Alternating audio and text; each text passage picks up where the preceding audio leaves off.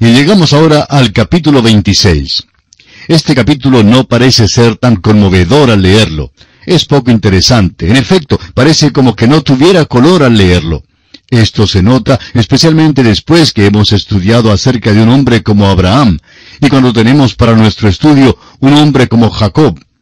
Este capítulo trata de Isaac.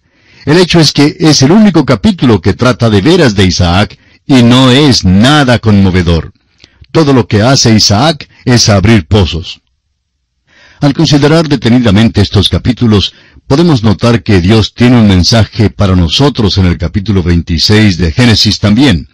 El hecho es que es un mensaje muy importante, y Pablo lo declaró con bastante exactitud en el capítulo 15, versículo 4 de su epístola a los romanos, donde dice, Porque las cosas que se escribieron antes, dice Pablo, para nuestra enseñanza se escribieron, a fin de que por la paciencia y la consolación de las escrituras tengamos esperanza.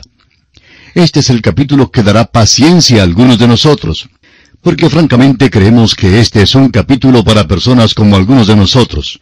Tengo que confesar que me clasifico a mí mismo en esta categoría, pero no se forma la impresión, con solo leer este capítulo, de que la paciencia es todo lo que Dios requiere de nosotros.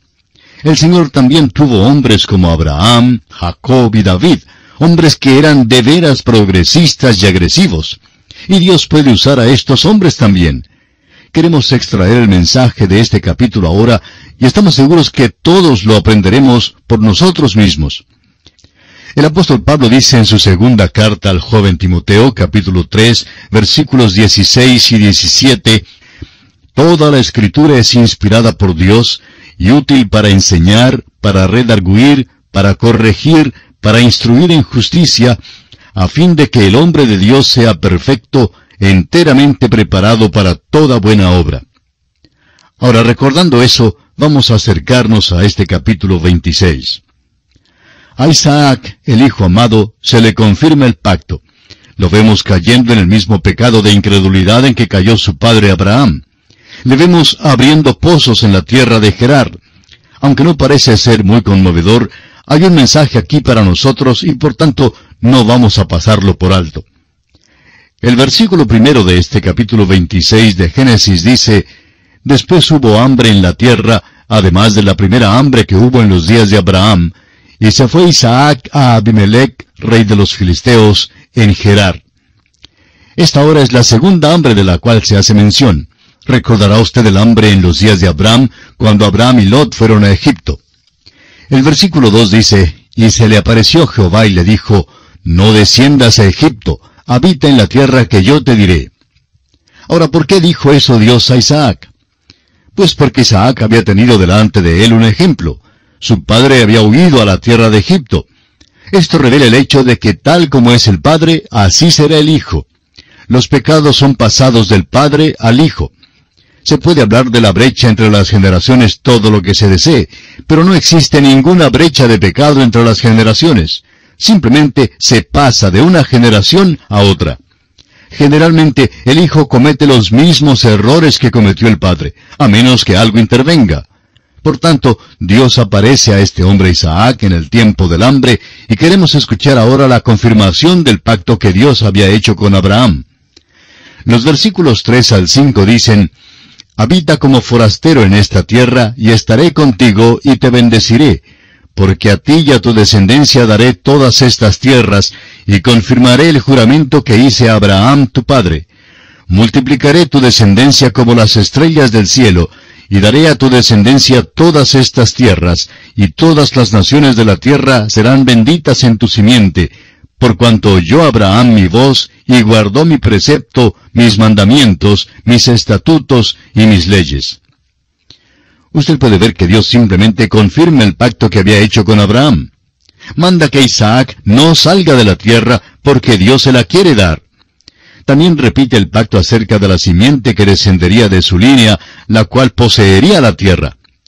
La tierra está involucrada en la bendición, pero es la simiente la que sería una bendición a todas las naciones. Cuando Dios dice que Abraham fue obediente, debemos recordar que Dios no había dado la ley mosaica. Abraham no estaba bajo la ley de ninguna manera. Lo importante es que cuando Dios le dijo a Abraham que hiciera algo, Abraham creyó las promesas de Dios y actuó sobre ellas. Esa es la manifestación de la fe. Hay hoy demasiadas personas que se quejan de que no hay realidad. Una señora se acercó hace algún tiempo a un predicador y le dijo que ella creía, pero que no podía estar segura porque no sentía nada. Tal incertidumbre. Bueno, el predicador no le había hablado mucho tiempo, cuando ya pudo notar que no había ninguna acción en la vida de esa dama. Simplemente se sentaba en su rinconcito haciendo girar los pulgares y diciendo yo lo creo, y luego esperaba que algo grande sucediera. Pero no es así, amigo oyente. Cuando una persona cree a Dios, actúa. Si alguien me llamara ahora mismo por teléfono para decirme que hay una cierta cantidad de dinero en un banco en el centro de la ciudad y que ha sido depositado allí a mi nombre, ¿qué cree usted que yo haría? Especialmente si me dijera que fuera a cobrarla. ¿Cree que simplemente me sentaría en casa todo el día? Amigo oyente, al terminar la conversación telefónica, colgando el auricular, ya estaría de camino al banco. La fe es algo sobre lo cual se actúa. La fe es sobre la cual se da un paso firme. Abraham creyó a Dios y Dios se lo contó por justicia. Dios ahora le dice a Isaac que quiere que él sea el mismo tipo de hombre. Leamos ahora los versículos 6 y 7 de este capítulo 26 de Génesis. Habitó pues Isaac en Gerar. Y los hombres de aquel lugar le preguntaron acerca de su mujer, y él respondió, Es mi hermana, porque tuvo miedo de decir, Es mi mujer, pensando que tal vez los hombres del lugar lo matarían por causa de Rebeca, pues ella era de hermoso aspecto. Gerar queda en el sur. Abraham e Isaac ambos vivían en la parte sureña de la tierra. En realidad, Abraham había entrado en la tierra por el norte, en Siquem, pero luego vivió en la parte sur, en Hebrón, el lugar de comunión. Notemos aquí que Isaac repite el pecado de su padre. Dios le había amonestado que no fuera a Egipto, y por eso no fue allá, sino que se quedó en Gerar. En Gerar debe haber visto a los hombres mirando a Rebeca con codicia, y por tanto le pide a ella que les diga que es su hermana. Ahora, la diferencia entre Abraham e Isaac es que Abraham dijo la mentira a medias, en cambio Isaac la dijo entera.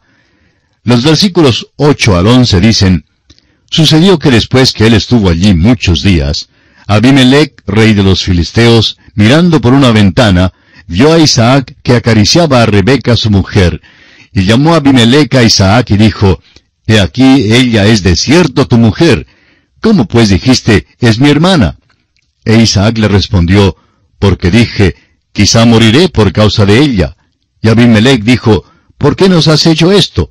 Por poco hubiera dormido alguno del pueblo con tu mujer y hubieras traído sobre nosotros el pecado. Entonces Abimelech mandó a todo el pueblo diciendo, El que tocare a este hombre o a su mujer, de cierto morirá. Isaac acariciaba a Rebeca. Isaac había puesto en peligro a esta gente al cometer un pecado, al decir una mentira.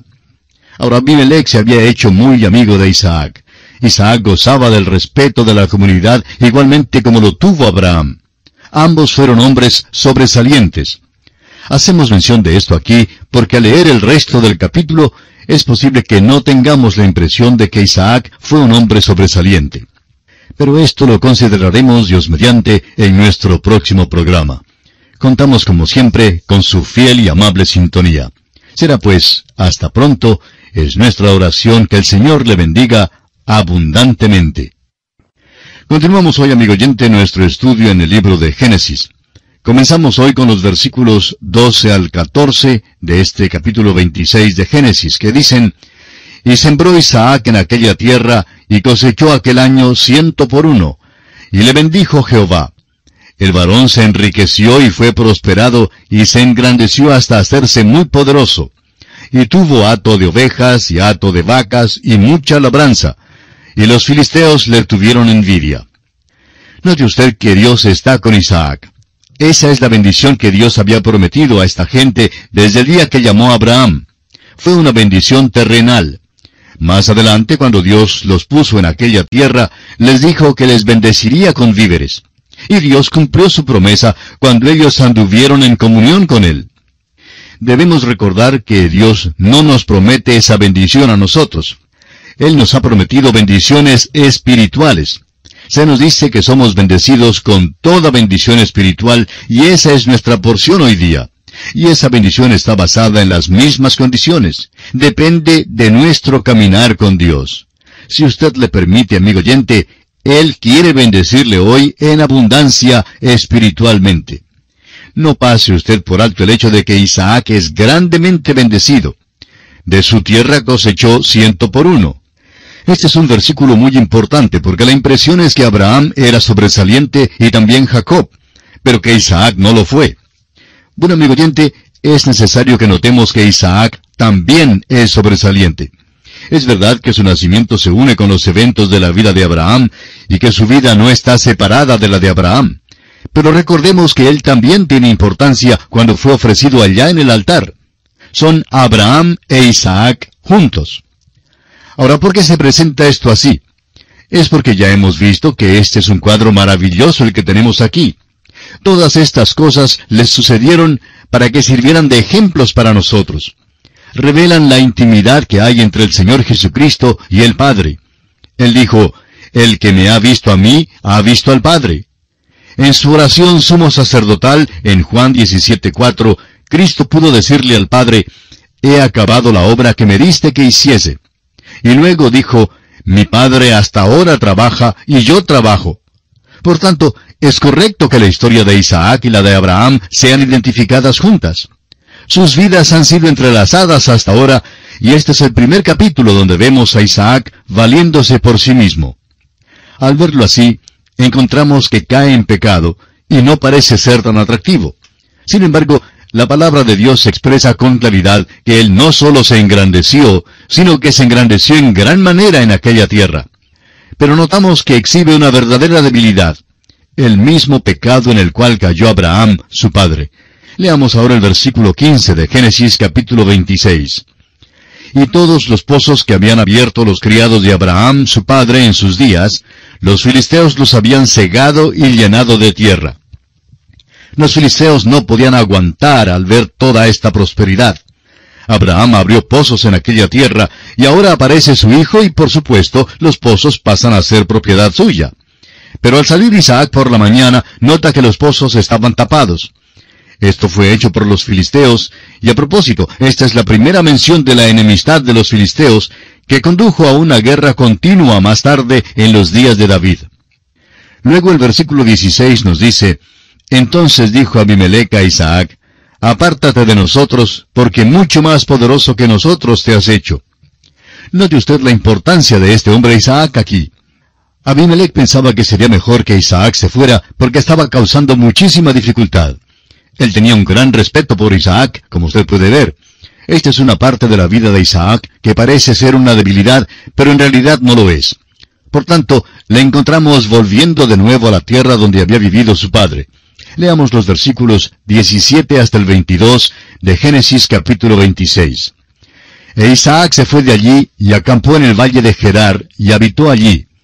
Y volvió a abrir Isaac los pozos de agua que habían abierto en los días de Abraham su padre, y que los filisteos habían cegado después de la muerte de Abraham.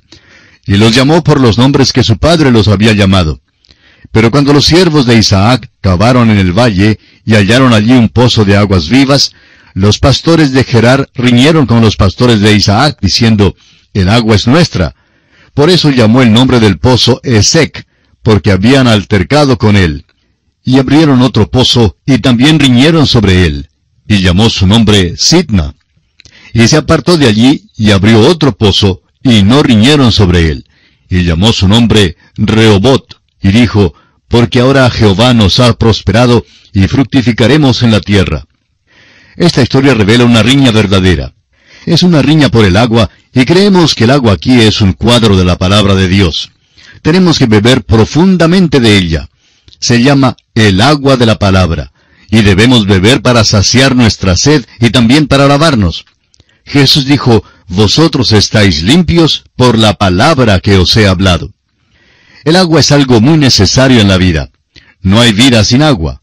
Se puede volar sobre los desiertos de Arizona, Nuevo México y California en los Estados Unidos, o los desiertos de Libia y el Sahara.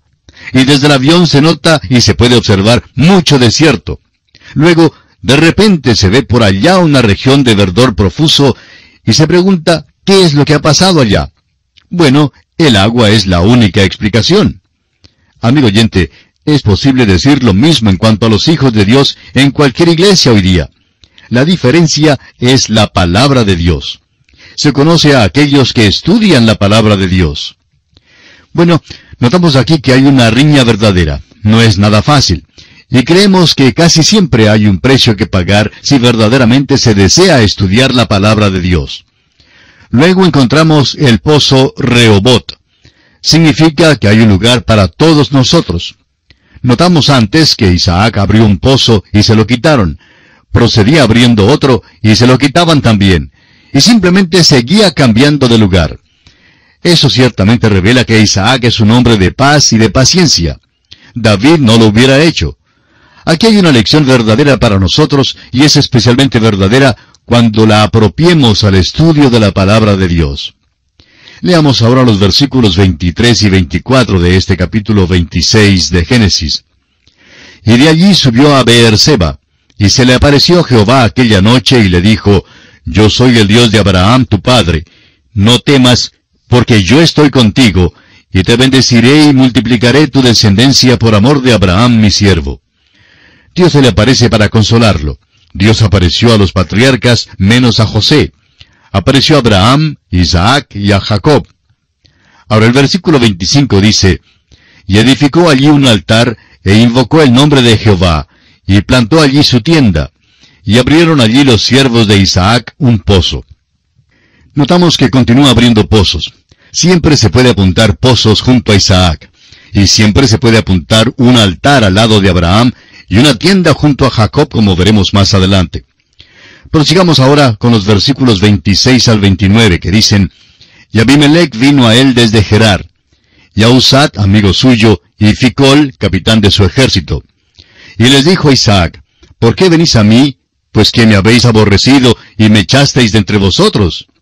Y ellos respondieron, hemos visto que Jehová está contigo, y dijimos, haya ahora juramento entre nosotros, entre tú y nosotros, y haremos pacto contigo, que no nos hagas mal, como nosotros no te hemos tocado, y como solamente te hemos hecho bien, y te enviamos en paz. Tú eres ahora bendito de Jehová. Casi se ve débil en su trato con los hombres de Gerar, pero el rey de Gerar quedó tan impresionado que siguió a Isaac hasta Beerseba para establecer buenas relaciones. La influencia de Isaac en aquella tierra no era la de un hombre débil. Por el contrario, se nota el respeto que Abimelech y sus hombres tienen para con él. Leamos ahora los versículos 30 al 33. Entonces él les hizo banquete y comieron y bebieron. Y se levantaron de madrugada y juraron el uno al otro, e Isaac los despidió, y ellos se despidieron de él en paz. En aquel día sucedió que vinieron los criados de Isaac, y le dieron nuevas acerca del pozo que habían abierto, y le dijeron, Hemos hallado agua. Y lo llamó Seba. Por esta causa el nombre de aquella ciudad es Beer Seba hasta este día. Notamos aquí una vez más que Isaac es un hombre de paz y de paciencia. Recibe al rey y sus emisarios y les hace un banquete, comen y se regocijan. Y a la mañana siguiente se levantan bien temprano y hacen el juramento, hacen el pacto. Luego ellos se despiden y se van en paz. Más adelante notamos que vienen los criados de Isaac y le informan que en el pozo que han abierto han encontrado agua. Una vez más notamos la importancia del agua. Por esa causa Isaac llama al pozo Seba, la cual dio el nombre a aquella ciudad, Beerseba, hasta hoy. Leamos ahora los versículos 34 y 35 que dicen, Y cuando Esaú era de cuarenta años, tomó por mujer a Judith, hija de Beeri Eteo, y a Basemat, hija de Elón Eteo, y fueron amargura de espíritu para Isaac y para Rebeca. Y aquí concluye el capítulo 26 de Génesis,